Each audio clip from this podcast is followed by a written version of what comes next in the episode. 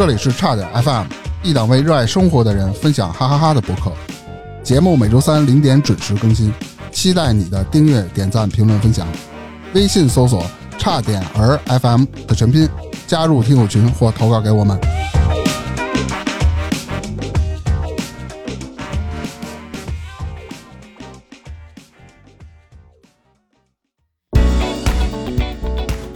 大家好，我是大明。我是火大克。这期啊，咱聊点劲爆的。哇，哪期不劲爆啊？哎，咱们都快四张的人了啊！当然，大克已经四张多了。上期说过这份儿，那个人间百态，谁都会遇见。对，什么事儿都见过了。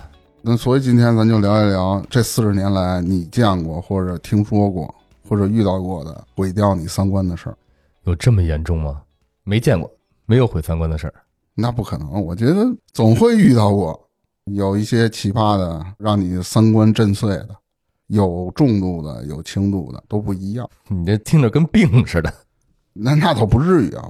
先拿我开个场吧，啊！你说说我听听，有什么真的能让毁三观的事儿？因为这是我听说的，也不是我自己亲历的或者发生在我身边的事儿，啊，对我的触动没有那么大。嗯，但是你听说了有这么一个事儿，你就觉得这事儿挺牛逼的。什么事儿呢？嗯有一次喝酒，我忘了是谁跟我说的了，应该是酒局上的人等等的吧，嗯具体谁说我也记不清了。说在他们家附近有一姑娘，女孩三十多岁吧，择偶标准也不能说人奇怪，喜欢一个老头儿。嗯，正常啊。这老头儿呢，咱这么说啊，你一般的电视里或者电影里都是，哎，三十多岁的姑娘嫁给了一六十多岁的老头儿，这老头儿家里肯定特有钱等等的啊。结果呢，一了解我一问，这老头儿家境也很一般。哦，不是图人钱，那真爱那是。对啊，我就挺奇怪的，那这个性取向这啊也不能说性取向，取向还可以。我是说这个挺奇怪的。我有那么多好的，你非得找一老的，那人家喜欢。嗯，有的人有那种所谓的恋父情节，或者就喜欢年纪大的。结果这事儿呢，被这女孩他妈知道了。嗯他妈可牛逼了，刚开始死活不同意，说你就正常家长都会这样嘛。是。然后他妈提了一个条件，什么条件呢？老头儿家里有一套房，一居两居不知道。他妈要求你跟这老头儿也没问题，我也得过去住去，嗯仨人睡在一床上。啊啊！我觉得这太牛了！哎，我见过这种租房子住的啊。当时同学在零几年吧，租过一房子。那会儿我见也挺奇葩的，就是特小一房，两居室还是一居室，忘了。这房东还住在那房子里，房东睡过道。我们同学自个儿租了一间，嗯好，像房东有一闺女，有一什么，自个儿住一间，是这么住。一老太太，一房东，我觉得这已经很奇葩了。你这 仨人睡一床上，那还可以。老头儿挺开心吧？估计那肯定开心啊。啊，左拥右抱的，真是。反正听着我具体呃细节我记不了那么太清了。嗯，呃，听听原来的事儿啊、说好像是分前半夜儿后半夜儿还是怎么着？真。的是吗？那这姑娘同意吗？那谁知道啊？没问这么细啊，啊，那挺神的，这确实挺狠的。挺狠的吧？对，不是你刚才说九九讲故事多，我没听过这么狠的。我听过一个怎么说呢？就这人可能原来辉煌过，现在没有原来那么厉害了。他是辉煌的时候赌博，他赌博呢不在这个咱们国内肯定不能赌博，出去赌，在东南亚赌。说那天晚上就赚了第一桶金之后，他说那会儿也年轻，大概四十来岁，就去东南亚赌场，跟他几个哥们儿一块儿豪赌，遇神杀神，遇鬼杀鬼，一晚上赢得一塌糊涂，就纯赢不赔。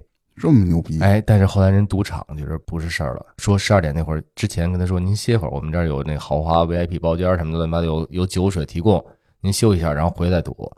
十二点一过，怎么玩怎么输。那是已经针对他了不是说那针对人家说啊，这赌场养小鬼儿啊！啊，就说十二点之后那才出来，然后这个运势就没有，就赶快让人那个那个东西招财或者怎么着，把这财势给他揽回来，那我他就没有财。我要是哥们儿，我要赌两把输了，我就不赌了。对，后来我就忘了怎么回事儿。当时那大哥也挺傲气，这个那个的。我那会儿好像记得坐人旁边不远，我还说我这时候大哥加一微信吧，结果加完微信之后没多久就给我删了，就再也不知道是谁了。他以为霉运是你带来的，那不能，那当然也有可能。嗯，你一加人家，人家就开始输啊。那不是人之前的事儿，回忆你身上有小鬼啊？儿？对对对，我小鬼是一小胖墩儿，不，你后背趴了七个，我现在看得见。是吧？嗯你在里边趴着呢。没有，我在你对面，行，还有什么毁三观的事儿？挺多的啊。嗯一个这个事儿呢，是我们家邻居，因为他们家一家三口嘛，一男的，一女的，家里还一个孩子，这孩子是一男孩儿，嗯比我小个七八岁。小时候我们经常在一块玩儿，我就属于他们那圈子里的孩子王。啊，最大的呗。对，经常带着这小孩儿，然后出去踢球了什么的。然后呢，总觉得他妈呀有点奇怪。他妈怎么奇怪呢？感觉说话颠三倒四。哦，小时候不太清楚，因为我们玩的有时候一踢球踢特晚。嗯，你像我们家人就是叫吃饭，出来家长说那个等明儿回去吃饭了，到处喊孩子那会儿，啊对对对，他妈一句话不说就过来，看着那样有点凶巴巴的。每次我妈看着那个他妈他妈出来之后啊，都给我拉一边儿去，哦，说你别跟他妈多说话，人大人知道怎么回事儿离得远点儿。我说怎么回事儿啊？他说他妈脑子有点问题，啊，别到时候真给你伤了，住过院，住过那个精神病院。小时候不知道，长大了呢，这一家三口他妈突然有一天就不在了，不知道这人去哪儿了就，就剩那孩子和他爸。然后那孩子呢也长大了，出去上学，因为都是邻居嘛，经常跟他爸一块儿吃饭什么的。后来我爸跟我讲是怎么回事啊？这一家三口这男的对他们家人、他孩子、他老婆特别特别抠，抠到什么程度呢？只进不出。嗯，这怎么讲？怎么说呢？这男的长期虐待他妈，就这孩子他妈，啊，就是这男的长期虐待这个女的吧，我明白不给饭吃，啊。经常不给饭吃。那你爸还跟他吃饭呢？那我就不知道了呗。什么情况？有的时候吃饭就为了损他，他从来不带钱，就诈他逗他，你知道吧？嗯嗯这不是经常不给这个女的饭吃吗？嗯嗯，生病了也不让去医院，哦，家挺着，挺着床都不让上。妈呀，有的时候呢，生病了或者怎么着呢，嫌他妈闹，还是怎么着，直接给关门外头。原来他那平房，他们家是一个小单间儿，嗯外面呢有一特别小的院子，就是平房不都是这样吗？啊有一院子，啊就叫院门是第一道门，嗯你的家门是第二道。等于说那院子呢是纯露天的，没有顶棚，给他赶到那院子里，让他晚上在院子里睡。我这朗朗乾坤，咱这社会主义国家还有这事儿？然后呢，好好的一个女的就被各种虐待嘛，然后呢？然后就给弄成脑子有点问题。哦，是生被折磨出来的。但是女的精神她不稳定啊，经常闹，所以索性就给关家门外头，有的时候直接给轰走，轰哪儿去了呢？就不管了。就意思是你找你妈去吧。哦，回娘家。这娘家也挺牛逼的，怎么着呢？这娘家他们人啊是重男轻女，嘿，操！从小就对这女的不太好。你想啊，男的虐待他闺女，又给整回精神不给饭吃，这个那个的，其实他们娘家人也都清楚，不搭理。然后这女的回到娘家以后，被他妈又给打回来了。啊，这女的得多惨，什么命格啊！真是。是有一段时间精神状态还可以，但是呢又复发了。我就觉得不都治好了吗？后来我就问我爸，我爸跟我说不是，是那家男的给闹的，他不给饭吃，不给这不给那个的。那他回来干嘛呀？然后那孩子呢也不理他爸，他爸那个小平房就一直站着，一分钱也不给他的孩子出，好像那孩子结婚了，他爸一分钱都没掏。哦，孩子还能这么着，还能长大成人结婚呢，真不容易。我天，结婚了，那孩子自己贷款买了套房，交了首付，他爸过去蹭去了。这么些年我就没再见过他了，得有十来年了。这房子永远是空着。具体这家人现在什么样，我不太清楚，我爸也不清楚。房子还得跟那儿扔着呢，哈，没人对。，有可能这男的死了，但到了那个那孩子他妈那女的，你就不知道怎么着了，就没影了。就突然有一天没影了，就是他们家还在那平房的那会儿，就突然有一天没影了。对外说是又住院了，哦，就是这么说，但是不知真的道，假的不知道。不知道是是死了还是怎么着，不太清楚。妈呀！哎，你这么说，我想起一事儿，我们远房亲戚那一家子，哥儿得六七个，我忘了六七个了。一家子当时在那条街里吧，都是那种古霸王似的。有一年过春节，说这哥六个同时因为在门口放炮吧，还是干嘛，反正打架，一块儿被这个警车给拉走了。哥六个那是比我长一辈儿的人，嗯现在也得六七十以上了。据说啊，现在他们家有的就没了，后来就是比如有那种吸毒的，或者有那种乱七八糟的不好好过日子，反正又没了。剩下那么哥仨吧，可能是有一老三。这老三当年也是传奇人物，咋传奇啊？就是我小时候第一次毁三观，就是说什么呀，媳妇儿遍着周边吧，河北周边吧，反正哪儿都是媳妇儿。有时候小时候跟他钓鱼去，一家子人出去钓鱼去，晚上路过三河，跟他说：“哎，那那个车你给我停哪儿哪儿？就黑不溜秋一个小饭馆啊，还是小卖铺门口啊？”嗯，我说：“行了，得了，今儿我那个不回去了啊，我就住这儿了，你们就走吧。”开门，我回来，我听着喊，我回来了。哎呦，他还回来？那么几声一女的声音，这哥们儿住哪儿没走？等于哪儿哪儿都是他家。哎，哪儿哪儿都有媳妇儿。那会儿我还说小时候不懂，我说哪儿 那么不是多媳妇儿？挺牛逼的，这只能你是不是特别羡慕啊？呃，嗨，再说吧，这就不好羡慕。你知道现在主？要是小卖部了是吧？对，你知道现在？据说他儿子现在干嘛呀？欠了钱了，离家出走了，把这个他爹还有儿子媳妇儿这微信都拉黑了，谁也找不着这儿子。这爹本来拆迁房给分到了也不知道哪儿，郊区通县呀还是什么的什么地儿，反正给一回迁房。然后呢，这回迁房好像一居还是两居，特小。这个爷儿仨住一块儿，原来是儿子带着媳妇儿，然后还要跟他老爹，但是嗯一家子就天天打。媳妇儿抱着孩子上阳台要跳楼，都得打幺幺零报警，幺幺零再给幺幺九报警，然后幺幺九过来解救这事儿。后来再一打听啊，这一小区回迁户啊，嗯都是这路子人。比如有那蹲大狱的，跟谁谁谁认识的，回来一问，你住哪小区？我在通县，你们哪哪哪？一聊，哦，嗯就是那小区。等于小区基本上住都是这样的人。你说这，我想起一个事儿，忘了我说没说过。咱不是之前老提什么商务 KTV、商务 KTV 吗？啊，我也是跟我一发小喝酒，他认识好多大哥，其中一个大哥说他一哥们儿可牛逼了，牛逼到什么地步呢？在我这儿来说，就是脑子他有病。嗯咱们不说你结婚了又去啊 KTV 什么的啊，这这反正是你这这这就去呗，无所谓呗。最牛逼的是他带着孩子去，孩子多大呢？三岁，啊，叭站一排点歌服务员，那多吵的慌点了两个，别让就坐那男的边上了嘛。啊！男的说：“哎，你们俩干嘛呀？又，什么这大哥，咱喝酒吗？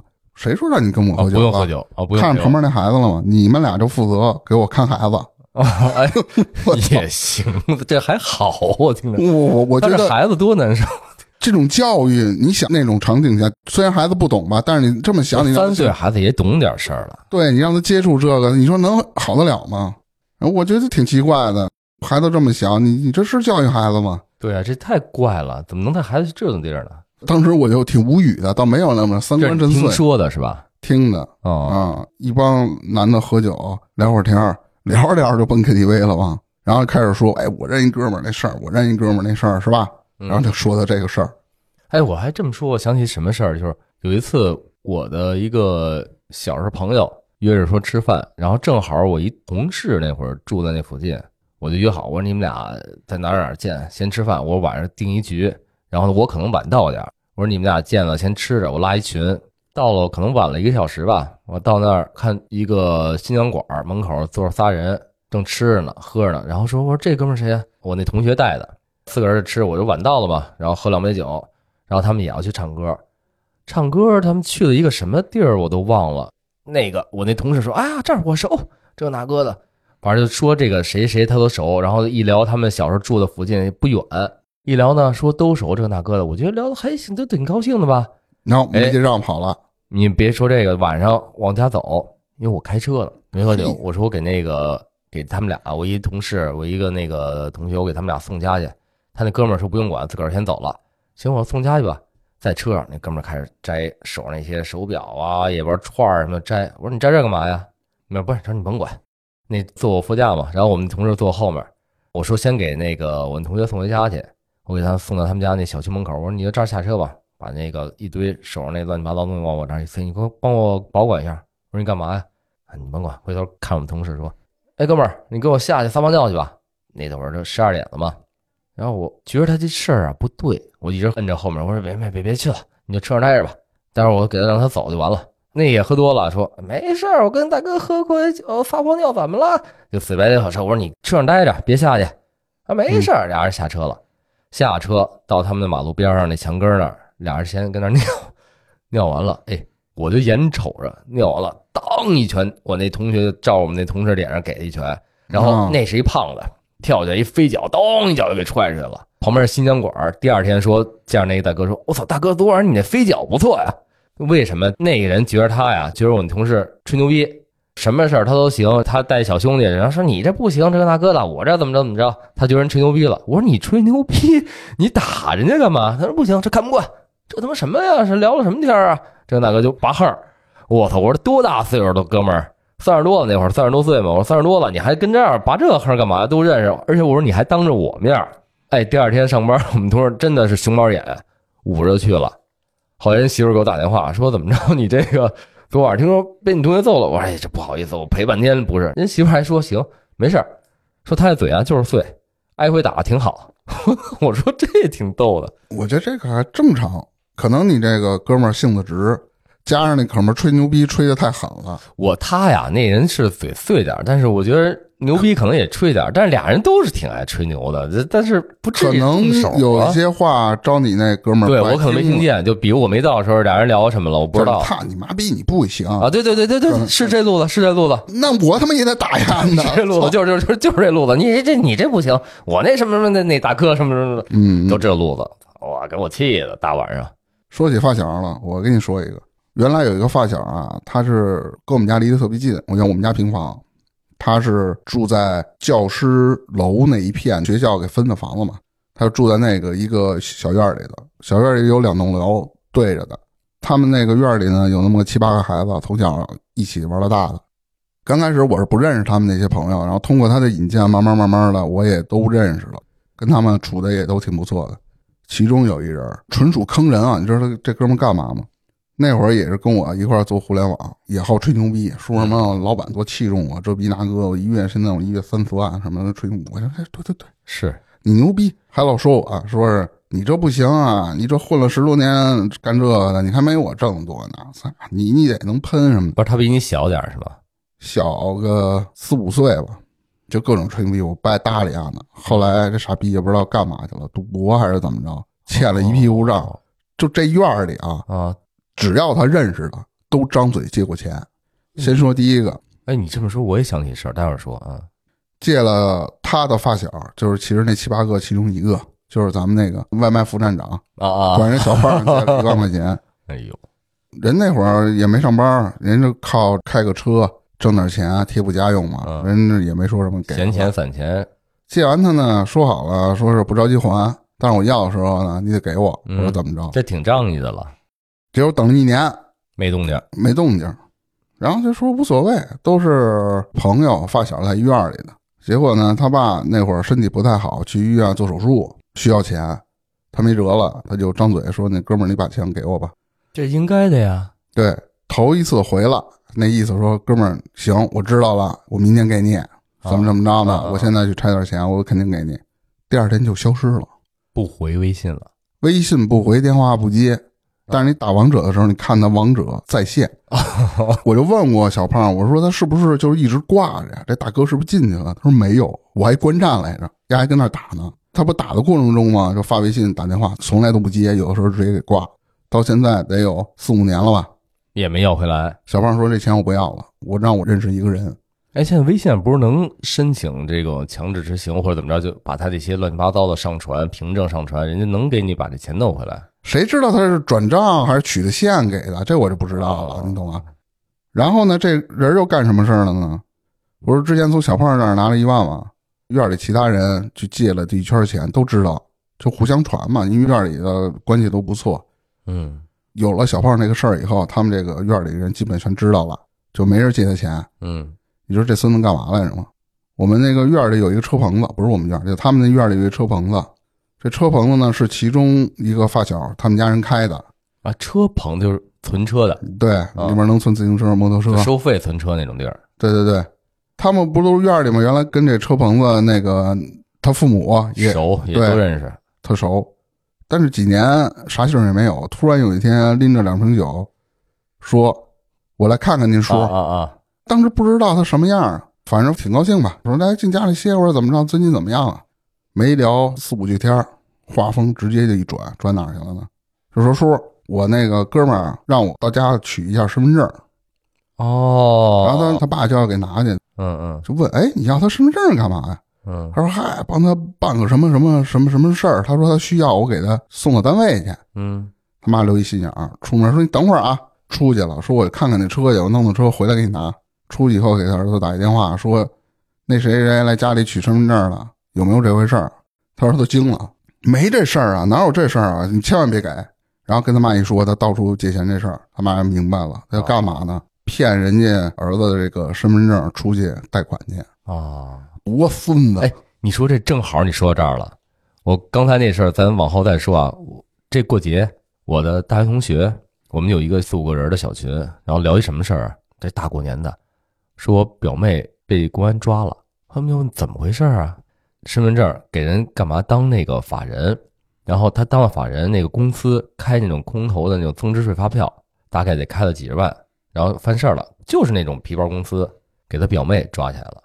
因为福建人的那种亲戚关系特别多嘛，可能一个村儿的都是亲戚。他说跟这表妹关系不是特好，说他表妹打小时候特别拽，然后还特别傲，所以他也不跟他聊天。但是一听这事儿吧，他觉得特别怪。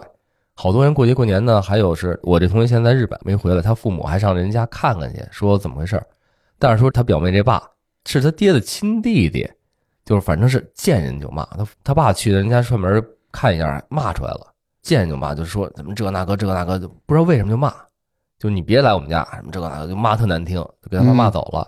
然后再一问，就是说原来这个福建那边就好多农村里的，比如老头老太太不知道不认字儿的呀，不嗯识字儿不知道事儿的，好多人就给人代理这个公司的什么董事长啊，什么法人呀，啊，给给点钱，给点好哎，费，就每年可能分个四五千，一年分个四五千，说反正你也没事儿，你把那身份证借我使一下吧。啊，这些公司拿着都去出去去开公司、小公司转钱、倒腾账。我靠，这法律意识太单薄了，那边觉着当个公司法人，农村人觉着特别好，特别兴奋，特别光还彩。觉得特有面儿。对啊。另外，我们那同学说了，对我们原来公司就这样，我们原来公司他说我待了五六年的公司就这样，他把那村子里这些亲戚朋友都给开了户了，去骗了钱了。后来这公司出事了，所以他之前就走了，后来公司老板就被逮起来了。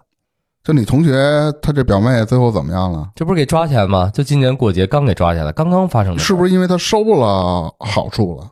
这好处收不收不管你，但是拿着你名字、身份证去开的那个公司，那我要身份证，丢了呢？那就冤大头，你过丢了你得挂失啊！你不挂失不行，你挂失给我证明，这拿我身份证挂失办完以后，那我挂的失来得及吗？也来得及。但是你这一直没挂失，就是你名头开的公司，我觉得这有点耍无赖了吧？那我都不知道，如果这不算无赖。但是你凭什么你空白拿着我身份证开公司？你肯定得有点好处，比如你大明借我身份证，啊，我知道，比如你一年给但我三是但是没五千一万，没有没有任何好处。你去办理的时候，经办人那个摄像头不也能拍得着吗？那也不行，没有任何好处也不行，因为这名字是你挂的，是你名字下。因为这事儿发生过一什么事儿？我们家亲身发生的。我爹当时是得十几年、二十年前了，那会儿跟人干过一什么公司，他是挂了一名儿，然后呢，那个开公司的那个人啊是个外地人，就说大哥，拿您身份证开俩电话，电话那会儿还是固定电话嘛，嗯，座机，然后开俩电话，开电话行，当时开了，后来我爸没管，隔了得有十多年了，那会儿这催电话费公司哎催电话，一催一个电话是六千多呀，还是一万多？反正怎么解决的？你们家当冤大头了？这人都找不着了，他只能交了。我就说你找他去，你要想找还是能找我吧。哎呀，对，那我就交了吧，人也不好找了，他给交了。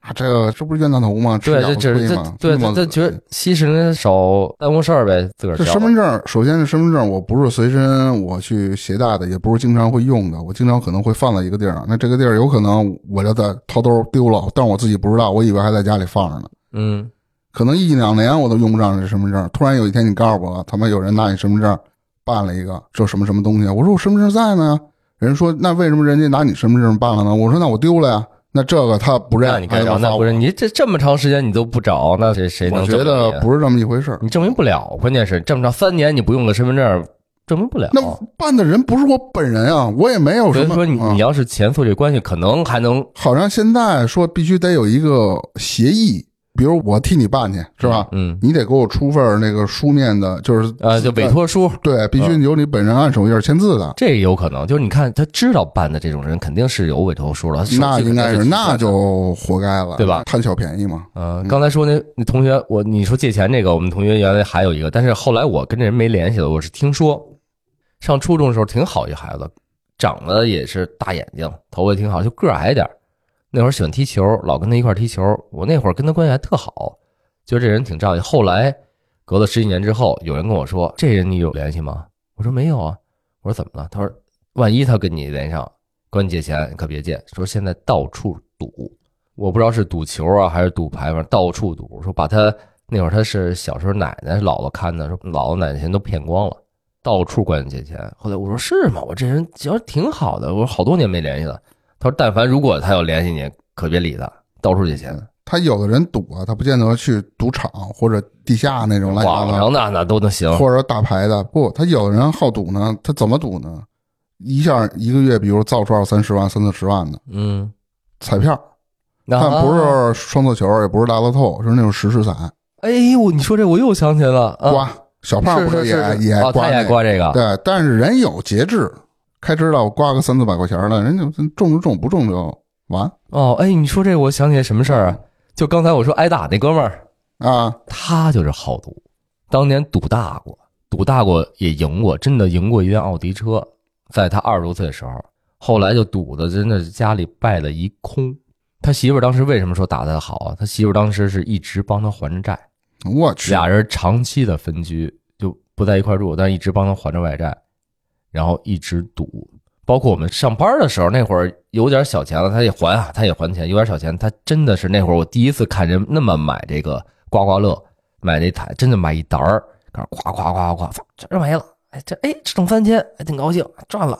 我第一次说有点钱还能这么花，他有点钱就花，有点钱就赌，刮彩票，不玩牌了。对，这种人他是有瘾的，我也不知道瘾在哪。所以说，你说这当时他媳妇给我打电话，我第一次我他媳妇知道我电话，原没联系，也不知道从哪知道我电话，给我打电话说这事儿。后来我说，哎，对不起，我还赔礼呢。说该打，他就这样，然后把他前面那些事跟我说了一溜够，我才知道哦，怎么这样，也不理人家，也不管人家，就赌这钱一直还不上。那天晚上还有一段子，就我记着被打完了之后。我带着他去同仁医院看病去，我操，我打挺重的，看病，我那发小还追电话过来，说你在哪儿了？是不是去同仁医院了？离着近吗？嗯，我说是啊，怎么了？你等会儿，等着，等着，我我过去，我我对，我还揍牙呢。对我带人揍牙，我说操，我到了医院，我就骗那个，我说不行，这儿没地儿停车，我说咱走吧。后来拉到那个拉到哪儿了？拉到南三环那铁人那医院，到那儿说看看人。急诊挂了一个人说啊，铁人儿，我操，铁营，铁营啊，铁营啊，铁营。然后人看了看说，呃，没什么太大事儿反正眼底肯定出血了什么的。嗯，你要看我们这儿看不了，你还得去什么什么医院。我说那算了算了，我说你这没什么大事儿我回家吧。我就怕那哥们儿再追过来，还他妈打人家。我我我给送家去了。哎呦，那一晚上说什么了？给那给你那个哥们儿气成这样？那哥们儿啊，也 也他妈不是什么好东西。我告诉你，有点酒也拔横。是啊，但是你说肯定他跟人拔横来着呗？对，肯定互相吹牛逼来着。你就是你，他吹牛逼比他吹的还大，然后内部服了，大概就这么点事儿。哎呦，给我气坏了那天晚上。我给你来一劲爆的吧，你看他说了一点普通的啊，我这还有劲爆的。我之前有一期节目叫这个彩票站的 F 四嘛啊，其中有一个人叫豹子。嗯，听过的朋友们呢，可以跳过了啊。没听过的，往回找找节目听一听。对，讲的比较细。我今天就讲的稍微粗一点。这豹子他有几件事儿可牛逼了。嗯，我先简单介绍。豹子这也有四十多岁一个老哥了。嗯，特别怂，干啥啥不行，吃啥啥不剩啊，也不上班，只要到一个地儿上班，最多最多干七天。啊，超不过一礼拜，不是他主动辞职，就是别人给他辞掉。这大哥有几件牛逼的事儿，咱先哎一步一步升级着往上讲。首先第一个事儿，都是找一工作嘛，去超市里上班。第一天老板不在，第二天老板回来了，正好赶上呢那一天卸货，他就在旁边站着。那店里还有其他店员呢，还有老板一块帮着卸货。老板一忙起来，没没顾得上他。嗯。突然忙着忙着，货都快卸完，突然发现那傻逼跟那站着，旁边还一人呢。对，嘿，老板有点纳闷嘿干嘛的呀？你干嘛了？你怎么不帮着卸货呀？然后豹子看着老板说：“这卸货挺累的，我不想干。真他妈敢说？但那会儿知道那是老板吗？知道，哦然后老板说，我老板都愣了，那我他妈花钱请你干嘛来呀？啊，可不是，给伢子辞了吗？这他妈肯定辞呀！这话说的，我还有一个是在那个好像别人介绍，在稻香村嗯，里面当个嗯售货员对售货员，干了不到七天就走了。这又干嘛了？人家问他为什么呀？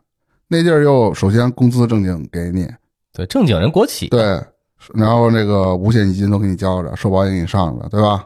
那问你为什么走呢？是钱少吗？不是，不是，他妈的都不管饭，还准备管饭呢，人不是给你餐补了吗？他说不行，就死在那里儿，他不管我饭，没食堂对，就没食堂了，不行，他脑子就有病。轴不是不是，这不是轴，这是二逼。我一朋友原来去过他们家，嗯他家那冰箱啊被大铁链子锁上，嗯，为什么呢？是这个他爸就恨铁不成钢，他爸也做的比较绝，就这抱着他爸，嗯，你丫不出去上班去，你丫甭他妈吃饭，他在家里待着，冰箱全给锁上，就拿大铁链子，就是普通的挂门的那大挂锁给他们锁上，不让你吃这还跟。家里住着，这啃老呢是吧？对，班儿上不了几天就被人开了，要不就自个儿辞了。老虎棒子鸡，啊有有兴趣的回去重听一下这节目。那俩哥们儿不是更乐吗？在 KTV 把自个儿媳妇叫来陪那大哥，那个我觉得，哎呦，那才是人间劲爆的，没见过这事儿。那那你待会儿说吧，简单说一下。这丫呢兜里还没钱，到处蹭，什么意思呢？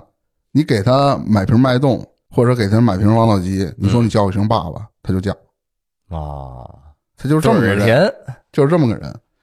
大哥好去小粉灯儿，咦，兜里没钱就找那便宜的，找老阿姨去，干嘛呀？让老阿姨叫他爸爸哦，老阿姨叫他爸爸。啊，最后被人给打出来了。还有一个丁哥，老丁和老李那 KTV 那事儿，啊，这就甭讲了，回回回顾往期节目吧。对，你们可以听我们那期这彩票站 F 四啊。嗯，你看他可怜吧，又他妈可恨，就这么的所以说嘛，可怜之人必有可恨之处嘛。神奇就在哪儿啊？这种人就这样人到哪儿还都能活着。能活着。但现在好久没有了，这不群里老有人说嘛，你那个续集有没有？哦续集有没有？不好续了吧？这事儿疫情这三年基本上一点联系都没有。具体这些人现在在哪儿，我一点不清楚。我也不好去彩票站，大家可以赞助我一下，比如说你给我打个赏，让我有饭吃，我天天节目我都先打场买彩票对我就蹲在彩票站，绝对不用你们的钱去打彩票。啊啊！不不，我就每天买一瓶王老吉，我就等等着豹子。他。对，豹子来我就给他喝，豹子不来我就自己喝了。哎，你说这王老吉以后发了，那你没喝着什么？不是你没捞着什么？王老吉发了，啊，真是神人不断。还有什么让人大跌眼镜的事儿吗？这不算大跌眼镜吧？我觉得这哥们儿他妈脑子他有点问题。对，其实好多干出这种事儿人，确实就是跟正常人思维不一样，他没有什么廉耻。对这个人就是完全二皮脸。我不是说那会儿不是相声里有一桥段吗？就是我扇你嘴巴，把你脸皮扇下来，然后贴你这脸上，那边不要脸，这边二皮脸。啊，这是什么呢？是我一前同事，我之前也有一期节目讲过的，专门是讲了两个人还是三个人，都是我在一个公司里遇到的奇葩啊。嗯他是其中最奇葩的一个。这大哥干什么事儿呢？不干活，上班，上午在，下午就走。嗯，人领导反复提醒他好多次了，你别要这么干了。最后被老板盯上了，老板派专门的人，一天二十四小时，呃，不是一天二十四小时，只要他上班，嗯，比如我们八点半上班，就派一个人盯他，盯到下午六点半，那这人也挺好的呀，这人工作挺省心的，就时不时看看他在不在。哟，出去了，几点出去的？干嘛去了？哦，给他记小报告小报告，啊，就这事儿点过他。没这记录之前查不着他什么大问题别人如果不反应的话，查不着。哦因为我们原来有一前领导呢，人家人比较好，啊，就也给他不兜着了。也给他兜着呢。你知道人家干什么吗？你从来没遇见过，就这种人，他就算旷工。嗯，他比如说上午八点来了，是抽根烟拉泡屎，十点半了，然后中午吃什么呀？跟他出去吃碗面，然后说你们先回去吧，我这打个电话，然后就不见人了。我到下班也没看见他，基本上天天都是这样，不是他不带东西，不带包什么的，是吧？不带电脑就扔公司，不带。我操，那想找人找不着人怎么办？领领导生气啊，没事没人找他。有人力老找问我们那个领导什么事儿，我们因为领导待的时间不长，跟公司也闹得挺挺不愉快的。当然，因为是其他事儿，人干了三个月就走了。哦，这领导刚一走，压就全都暴露没，人给他兜着了，对，两个月就给他开了。早应该开。然后开了以后呢，这人我就一直没有联系。然后我跟那我们那个前领导关系也挺不错的，正好四月有一个挣点小钱的活儿，然后约他吃了个饭，他就吹牛逼，各种吹牛逼，说这活儿我能接，怎么怎么着。人那个你真放心约人家干这事儿，哪个事儿啊？就是你真约，你放心啊，约出来把一个活儿交给他，不是我要约他，是前领导原来不知道他是什么人，哦哦哦，还挺信任他的，给他约着了。我说约他干嘛呀？我说那你既然信他，那你就约吧。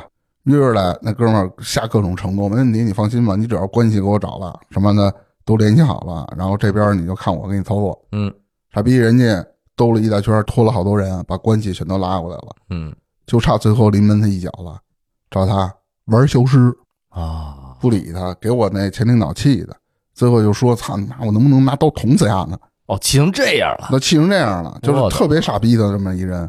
家最傻逼的是什么呢？我们前领导在公司里也有其他的朋友嘛，嗯处的特别好的。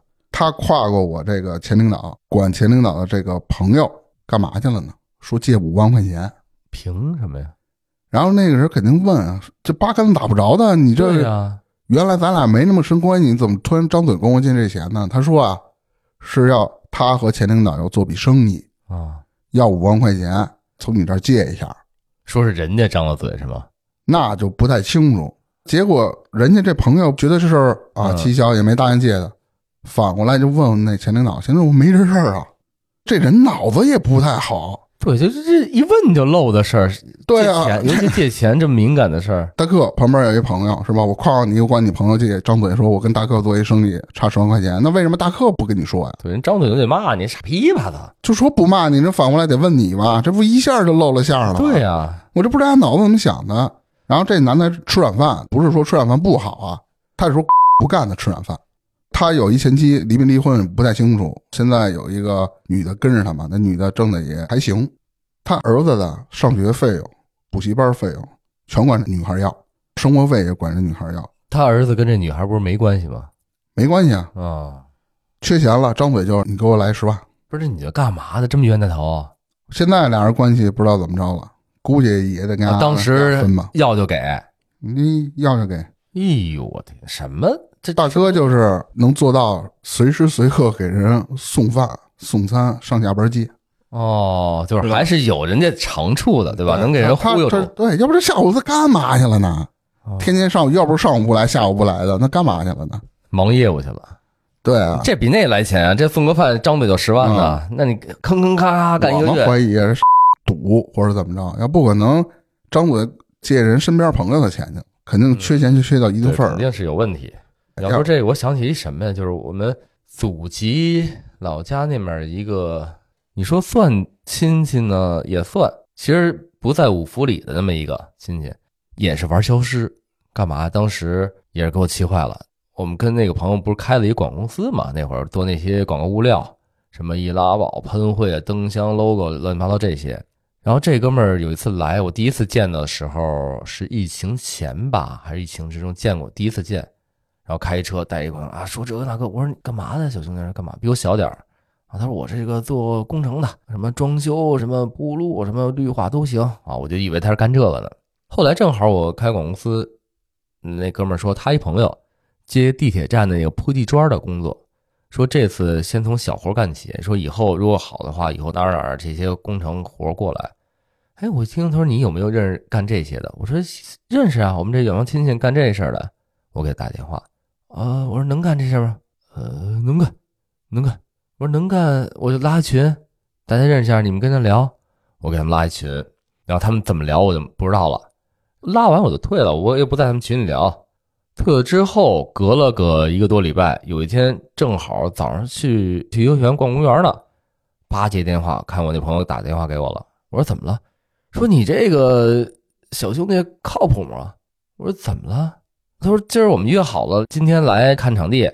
我说啊，看场地，约好九点，到现在十点半了，没有人，打电话不接。我说是吗？我说你别着急，等会儿我我就给他打电话，啊，打电话也不接。